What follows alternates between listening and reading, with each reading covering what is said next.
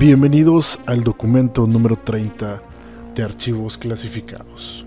Yo soy Héctor Hernández y bienvenidos de nueva cuenta ya al programa número 30. Ya llevamos 30 programas de archivos clasificados, 30 podcasts muy interesantes que espero que a todos ustedes les encante tanto como a mí me encanta grabarlos. El día de hoy tenemos un podcast un tanto especial, sí, un podcast donde vamos a hablar de un suceso muy extraño que sucedió por allá de los años 1500. Este suceso sucedió desde un polo a otro polo, completamente opuestos en el mundo. Pero el día de hoy vamos a relatar toda esa crónica de el soldado teletransportado desde Manila hasta el país de México. Así que quédense el día de hoy con nosotros, va a estar muy interesante, vamos a tener muy buen tema y vamos a tener muy buenas conclusiones. Para empezar, quiero indicarles nuestras redes sociales que es que nos pueden encontrar, mejor dicho, como archivos clasificados en todas ellas, en Facebook, Instagram y Twitter. Así también nos pueden encontrar en las diferentes plataformas, que la principal es Spotify, pero pueden encontrarnos en Evox, también nos pueden encontrar en Google Podcast y Apple Podcast. Ahí pueden escuchar este archivos clasificados y pueden encontrar también muchas sorpresas a lo largo de los podcasts que grabamos día con día o semana con semana. Ya saben que también pueden escuchar este podcast en YouTube a partir de las 10 de la noche, todos los viernes, se estrena el nuevo podcast. En dado caso de que no se estrene, pues nosotros se los haremos saber por nuestras diferentes redes sociales. Tomando y retomando el tema de las redes sociales, no, quiero empezar el tema lleno, ya que tenemos un, eh, un reto, tenemos una meta para el mes de junio, que ya estamos a la mitad, y es llegar a Spotify a los 500 oyentes. En YouTube queremos llegar a los 500 suscriptores y en Facebook queremos llegar a los 100 likes. Esta es la meta del mes de junio. Si no se cumple, pues obviamente vamos a extenderla, pero vamos a ir aumentando conforme vaya avanzando el tiempo, vamos a ir aumentando la cifra y la meta. Así que si quieren suscribirse al canal de YouTube, solamente búsquenos como archivos clasificados. Si quieren estar también al pendiente de lo que hacemos, por favor eh, denle like a la página de archivos clasificados en Facebook y pues suscríbanse como oyentes o síganos en Spotify. Así haremos crecer esta comunidad y todos estaremos felices y contentos. Así que, sin más ni más, ya me alargué bastante tiempo. Es momento de empezar, así es como lo están escuchando. Es momento de empezar el archivos clasificados número 30, titulado El soldado teletransportado de Manila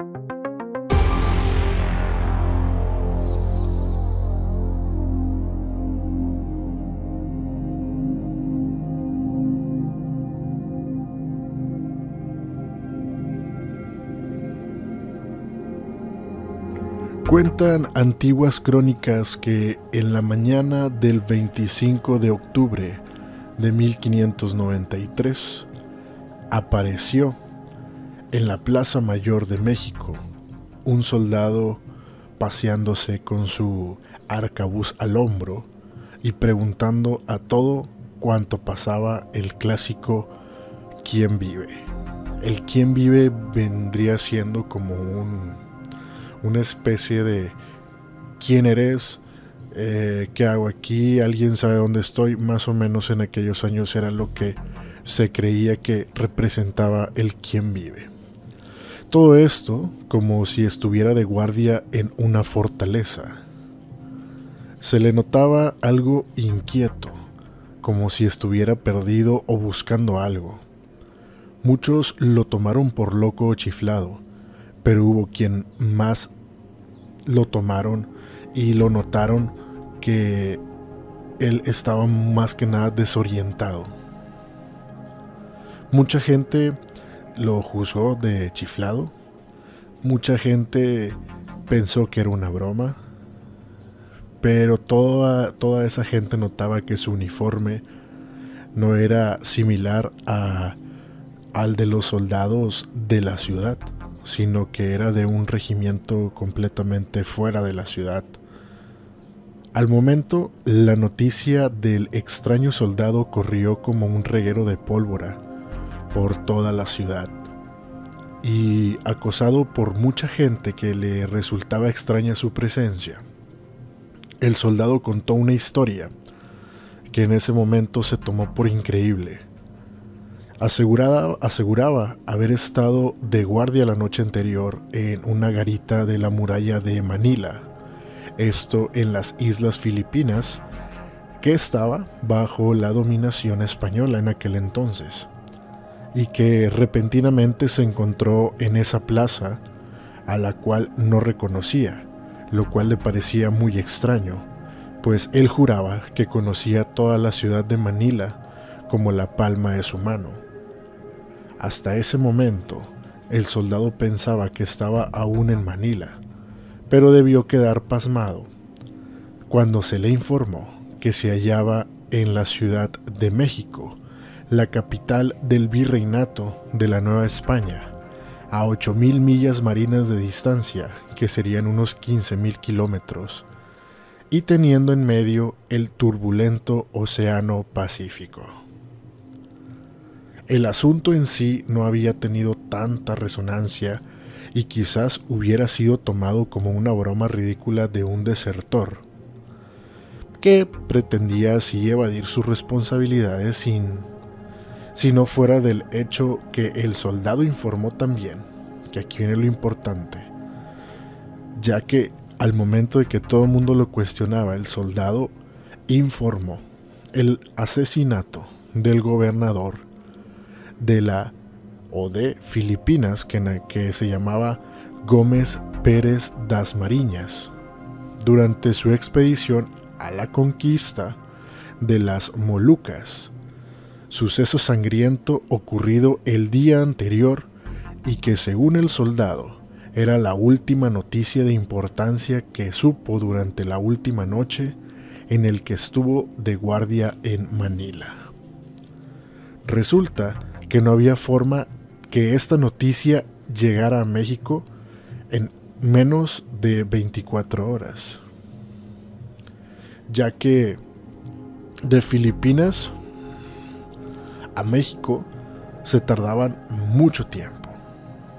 Pero pues más, más, más bien en esa época no existía ningún tipo de telégrafo ni algún cable submarino, internet.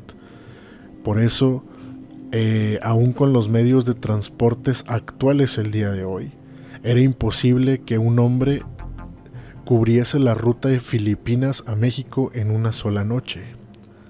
En esa época, las noticias, como les comentaba, de Filipinas a México tardaban meses en llegar, debido a que la única vía de acceso a través del Pacífico era la ruta denominada el Galeón del Pacífico, que demoraba un promedio de 4 a 6 meses en arribar a las costas mexicanas.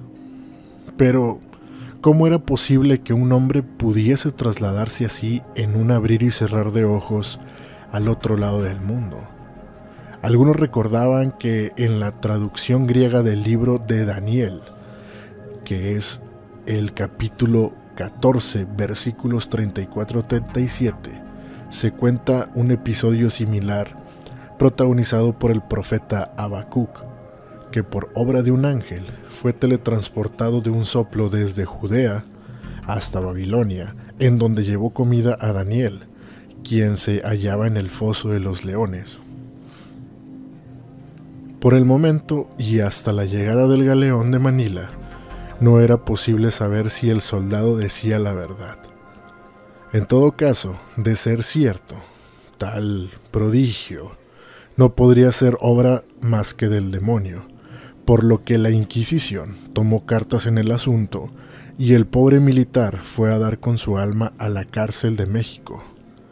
Sin embargo, tras una serie de pesquisas, el tribunal decidió devolver al soldado de vuelta a las Filipinas, embarcándolo en Acapulco.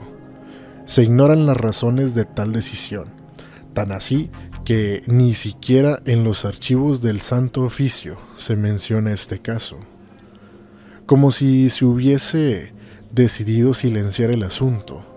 Lo que sí está claro es que debió comprobarse que en efecto el soldado pertenecía a la guarnición de Manila. Incluso el cronista español que relata este hecho, Gaspar de San Agustín, asegura que conoció a muchos en Filipinas que le certificaron la, verdad, la, veracidad de este suceso. Cuando el galeón de Manila llegó ocho meses después a las costas de México, se comprobó que todo lo contado por aquel soldado era completamente cierto. El gobernador Pérez das Mariñas había sido asesinado eh, de un hachazo en la cabeza cuando se hallaba a bordo de su navío frente a Punta Azufre, mar de Selves. El incidente ocurrió durante un motín de remeros chinos, quienes se habían cansado de los maltratos sufridos y a la vez fueron tentados de codicia por las riquezas que transportaban la nave.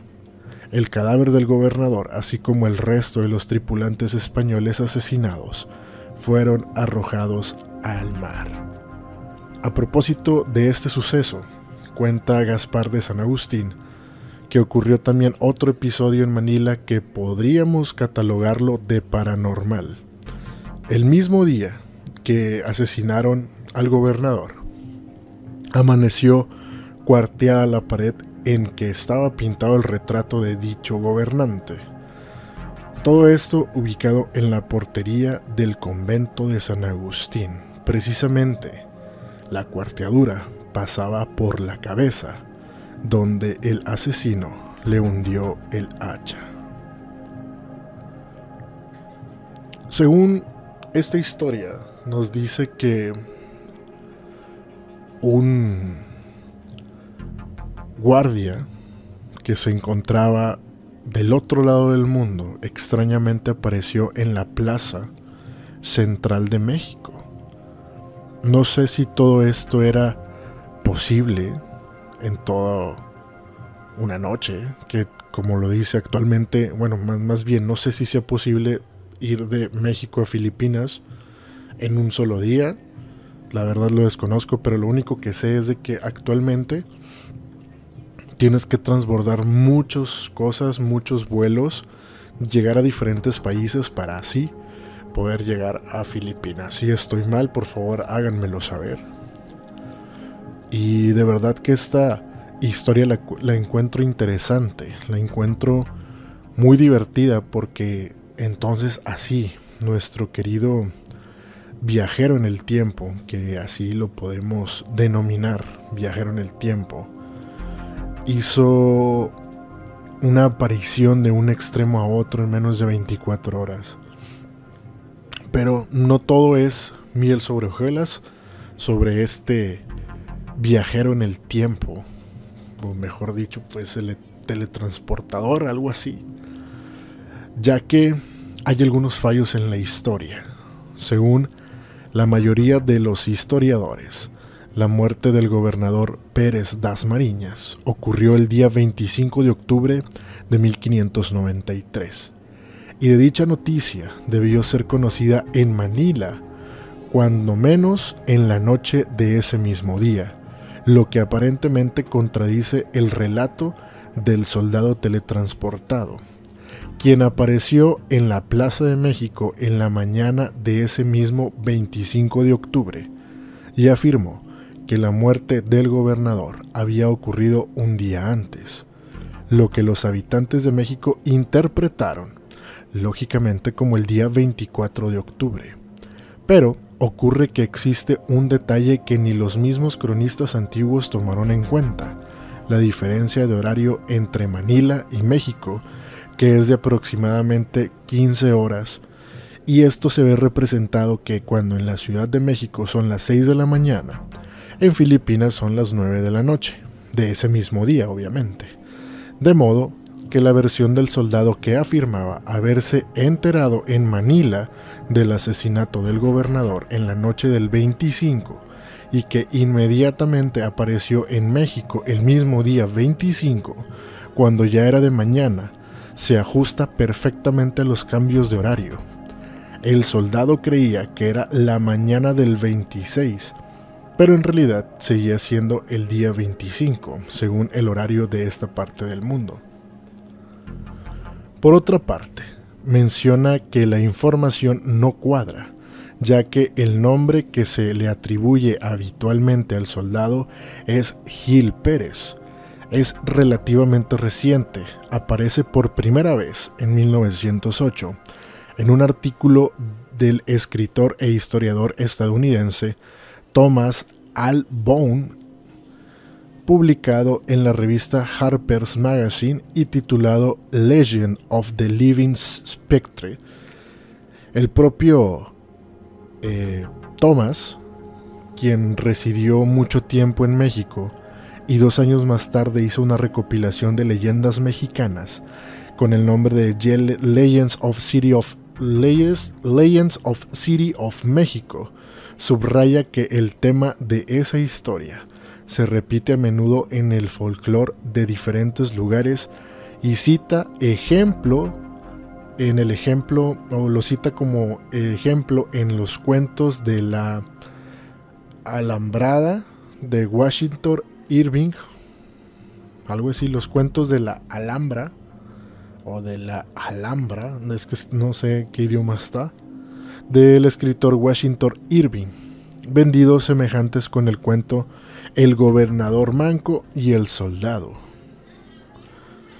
Es más o menos lo que quiere decir que en algunos cuentos del escritor Washington Irving, vamos a contextualizarlo bien, viene una historia semejante con el título El gobernador manco y el soldado, que ahí se puede encontrar una similitud.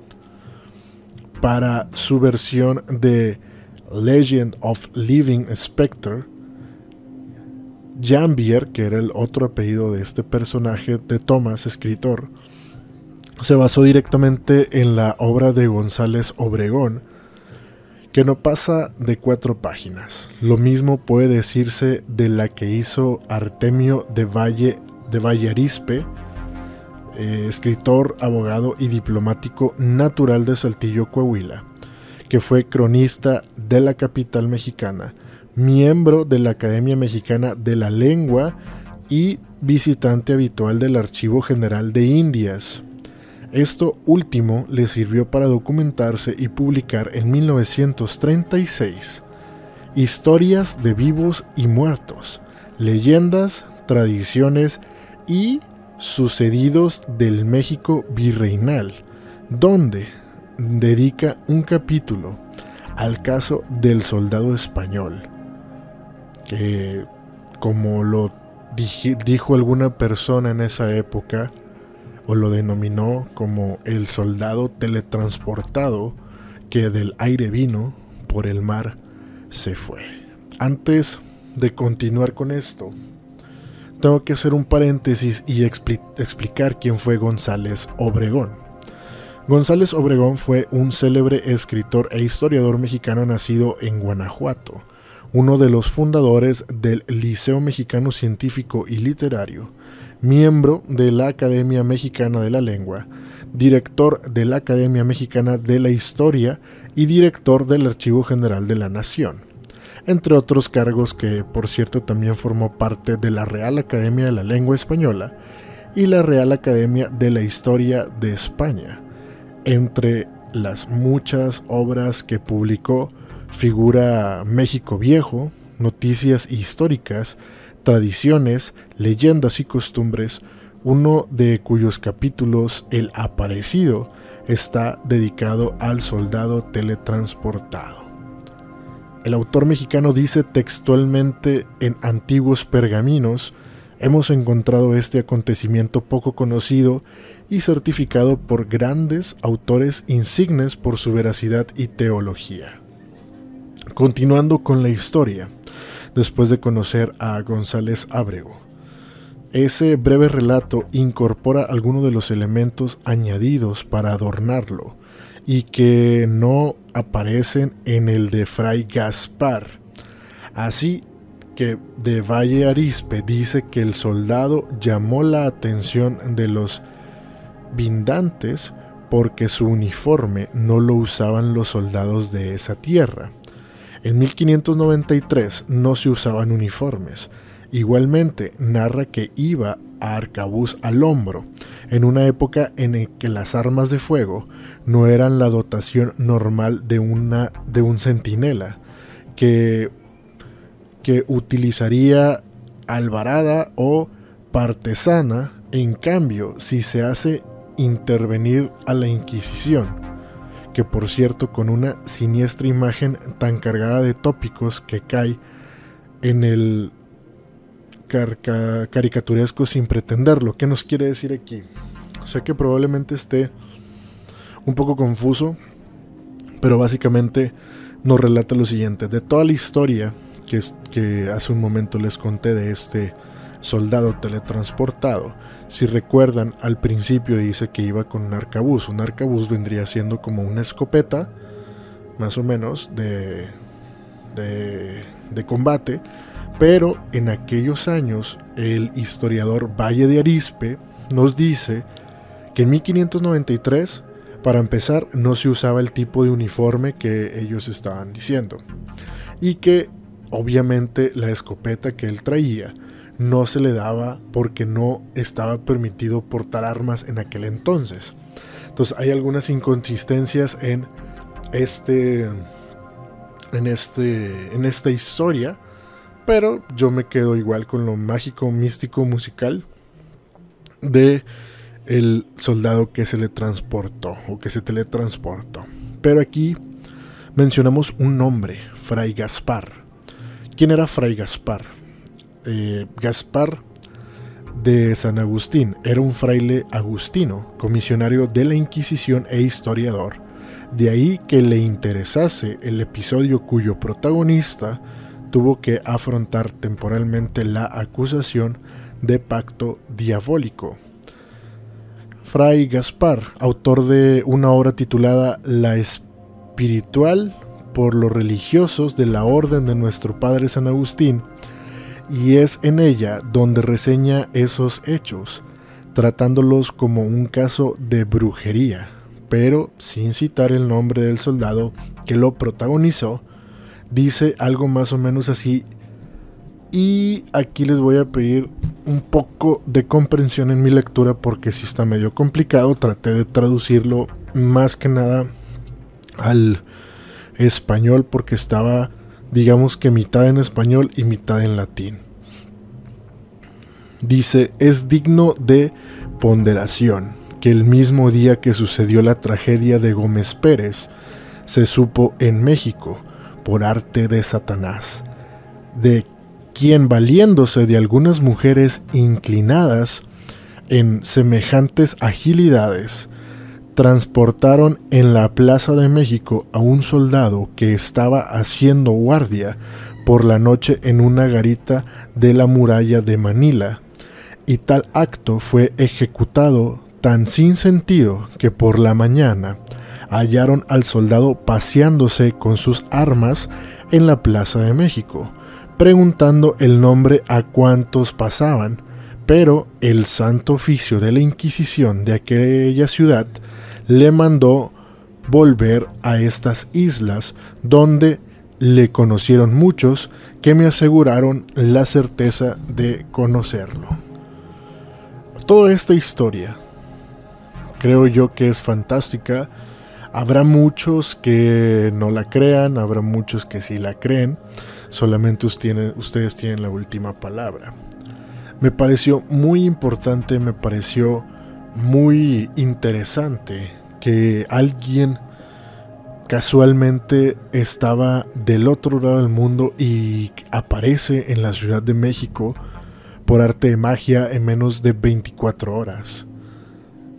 Trae una noticia que seis meses después se llegan a confirmar que esta noticia era completamente veraz, pero trasladándonos a los tiempos semiactuales porque se supone que toda esta historia se supo en los 1900, estuvo escrita y creo yo que después de confirmar toda la veracidad de los hechos, de que habían matado al gobernador y de cómo había llegado este personaje a la Ciudad de México en un abrir y cerrar de ojos, pues creo yo que que todo esto es muy, muy insólito e increíble.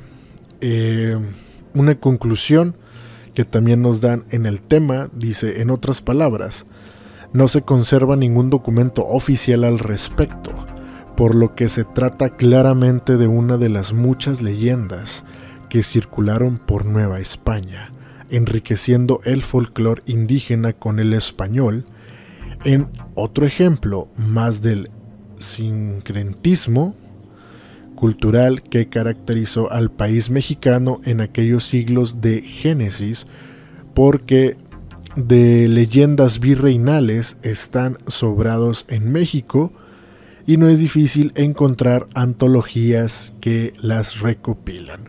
Desde la del Salto de Alvarado a la de La Llorona, pasando por docenas más. Cuando a González Obregón le preguntaron por sus fuentes para escribir el, la leyenda, él contestó que, más que nada le preguntaban como que la referencia de, toda esta historia que, que, a él le que él había escrito y él solamente respondió no cree usted todo todo es imaginación entonces pues como un caso extraño, insólito, pues sí nos deja un buen sabor de boca, pero pues aún así hay gente que quiere desmentir este increíble relato que para mí es buenísimo, a pesar de que no se encuentra mucha información, pero sí este relato viene siendo como que el más preciso y el más conciso que traté de dividir en varios eh, segmentos para más o menos tratar de tener el hilo. Sé que en ocasiones está un poco, uh, ¿cómo le podemos llamar? Revuelto. Pero pues ahí más o menos trato de sacar un pequeño resumen de lo que en realidad pasó. Entonces, damas y caballeros, la opinión es de ustedes. ¿Será real o no será real este caso? No todo está oficialmente establecido o documentos oficiales indiquen que esto es real, pero tampoco podemos decir que es falso.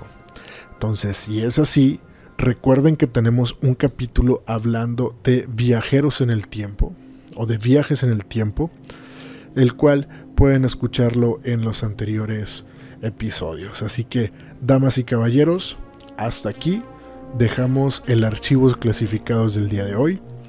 Y antes de despedirme quiero darles una noticia, una noticia muy especial. En la próxima semana, tal vez la próxima semana, o de esta a la otra, todavía no lo tengo 100% resuelto, tal vez no haya archivos clasificados. Pero vamos a suponer que este capítulo 30 va a ser el final de temporada de archivos clasificados y tardaremos una semana, tal vez dos semanas, y volvemos con la segunda temporada de archivos clasificados. Espero que esta temporada de 30 episodios haya sido de su agrado. Para mí fue increíble estar eh, investigando este tipo de, de, casos. Y pues obviamente vamos a volver con más y seguimos con más cosas de archivos clasificados. Y por ahí estaré subiendo algunas cosas especiales al canal de YouTube. Si no están suscritos, por favor vayan y suscríbanse, búsquenos como archivos clasificados en YouTube y puedan encontrar más información y más cosas que próximamente vamos a estar hablando en archivos clasificados. Damas y caballeros, yo soy Héctor Hernández y nos vemos y nos escuchamos en el próximo capítulo en la nueva temporada de archivos clasificados. Que descansen, si es que pueden, y si lo logran, que descansen en paz.